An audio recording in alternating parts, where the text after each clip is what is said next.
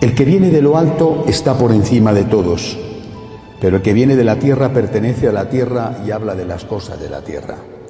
El que viene del cielo está por encima de todos, da testimonio de lo que ha visto y oído, pero nadie acepta su testimonio. El que acepta su testimonio certifica que Dios es veraz. Aquel a quien Dios envió habla las palabras de Dios porque Dios le ha concedido sin medida su espíritu. El Padre ama a su Hijo y todo lo ha puesto en sus manos. El que cree en el Hijo tiene vida eterna, pero el que es rebelde al Hijo no verá la vida, porque la cólera divina perdura en contra de él. Palabra del Señor. Esta meditación de San Juan al principio de su Evangelio, en el capítulo 3, es una reflexión que el apóstol está haciendo cuando escribe el Evangelio, es decir, después de muchos años de meditar sobre lo que significó Jesús y, por supuesto, de vivir lo que enseñó Jesús.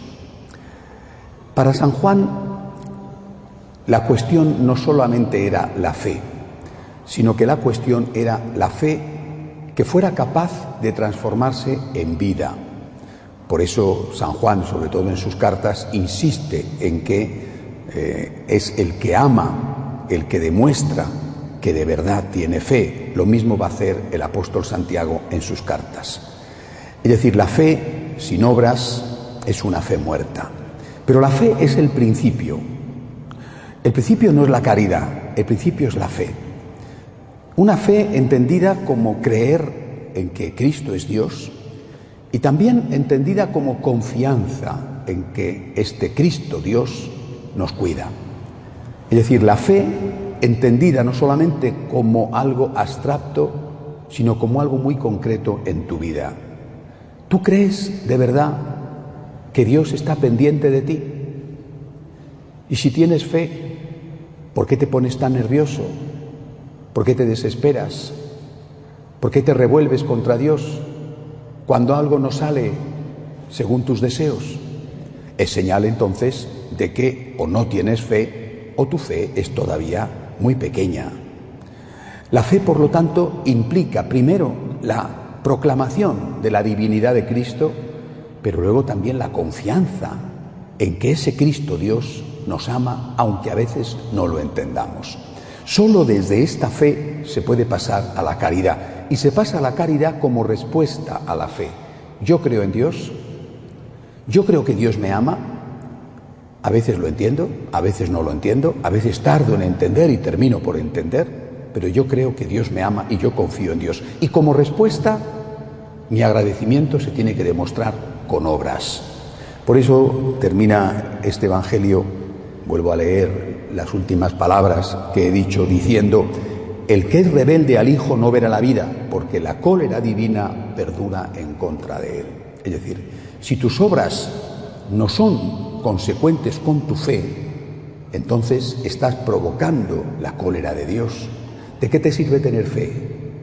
Teórica fe, si después tus obras no tienen nada que ver con tu fe. San Agustín decía, Dios que te ha creado sin ti, no te salvará sin ti.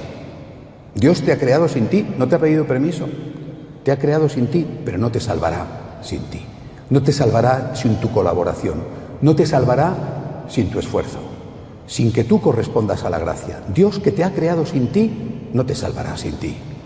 Por eso eh, nosotros decimos, tenemos fe en el Hijo de Dios, pero en contra de lo que dicen los protestantes, añadimos la fe sin obras es una fe muerta.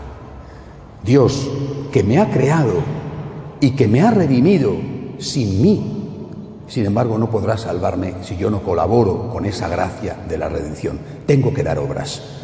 Las obras, pues no siempre son perfectas. De hecho, somos pecadores, pero al menos tengo que dar obras todas las que pueda. También San Agustín decía, si no puedes evitar pecar, al menos odia tu pecado. Y añadía, querer amar ya es amar. Lo mismo que querer tener fe ya es tener fe. Piensen ustedes en esto hoy. ¿Tienen fe? ¿De verdad? Entonces, ¿por qué están nerviosos cuando algo no sale según sus planes? No tienen suficiente fe. ¿Tienen caridad? Tienen caridad porque si no tienen caridad, ¿de qué les sirve la fe? Dios, que te ha creado sin ti, no te salvará sin ti. Que Dios nos ayude. De pie, por favor.